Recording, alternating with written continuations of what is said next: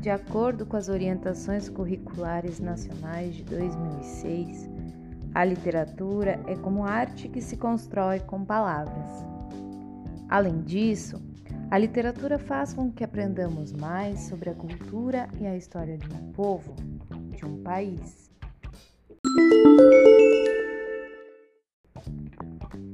Olá, colegas, tudo bem? Eu me chamo Rafaela Lermin Birk, sou professora na área de Português e Literaturas e atualmente também sou aluna do mestrado profissional em Tecnologias Educacionais em Rede pela Universidade Federal de Santa Maria. Hoje, na disciplina de ensino remoto e práticas pedagógicas, irei apresentar os primeiros passos de um planejamento para que possamos inovar nas nossas aulas de literatura, especialmente no ensino dos clássicos.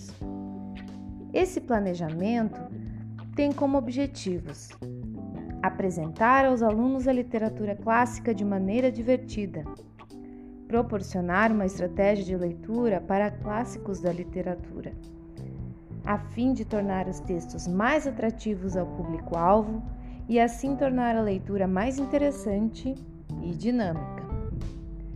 Apresentar o clássico O Curtiço de modo interativo para os jovens por meio da gamificação e estimular a curiosidade sobre a literatura para incentivar a leitura literária.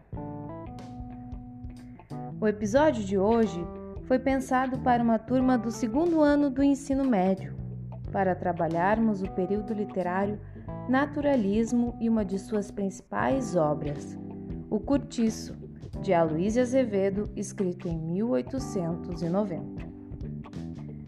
Como estamos no ensino remoto e nos encaminhando para ensino híbrido, trago aqui algumas sugestões de ferramentas que podem ser usadas para que tenhamos a tecnologia como nossa aliada nessa missão. Segundo Zilberman, 2012, o ato de ler qualifica-se como uma prática indispensável para o posicionamento correto e consciente do indivíduo perante o real. Ou seja, a literatura nos ajuda a entender e a interpretar nós mesmos, os outros e o mundo. Sendo assim, é de extrema importância que nós, professores, incentivemos cada vez mais a leitura e a literatura em nossas escolas.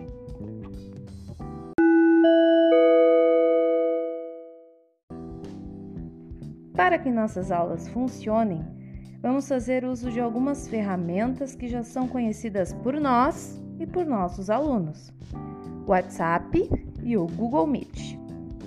Vamos contar também com o apoio do site Domínio Público, em que podemos conseguir a obra inteira gratuitamente e ainda com o Apps Geyser, uma ferramenta online na qual teremos um jogo sobre a obra lida. Vocês conhecem o site Domínio Público e o Apps Geyser?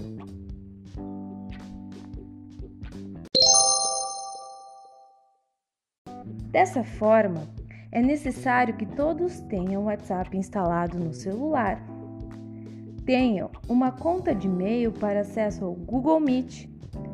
Tenham acesso ao site Domínio Público e também tenham um smartphone com sistema Android para o jogo.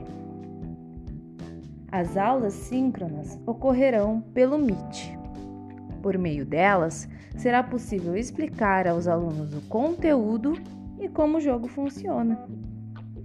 Já a interação muito importante para a aprendizagem pois, segundo Piaget, só se aprende interagindo.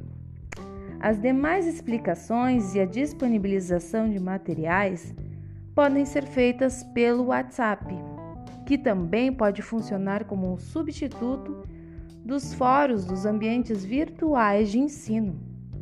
Por meio dele, os alunos podem trocar ideias, conhecimento, montar suas equipes se for o caso e exercitar a aprendizagem colaborativa.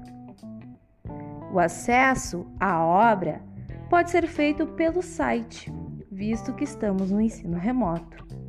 e o jogo servirá para deixarmos a leitura mais divertida aos nossos alunos, ok? Bom, estamos chegando ao final desse episódio. Para mais detalhes sobre esse planejamento, siga acompanhando nossos podcasts. Obrigada por nos ouvir até aqui e grande abraço!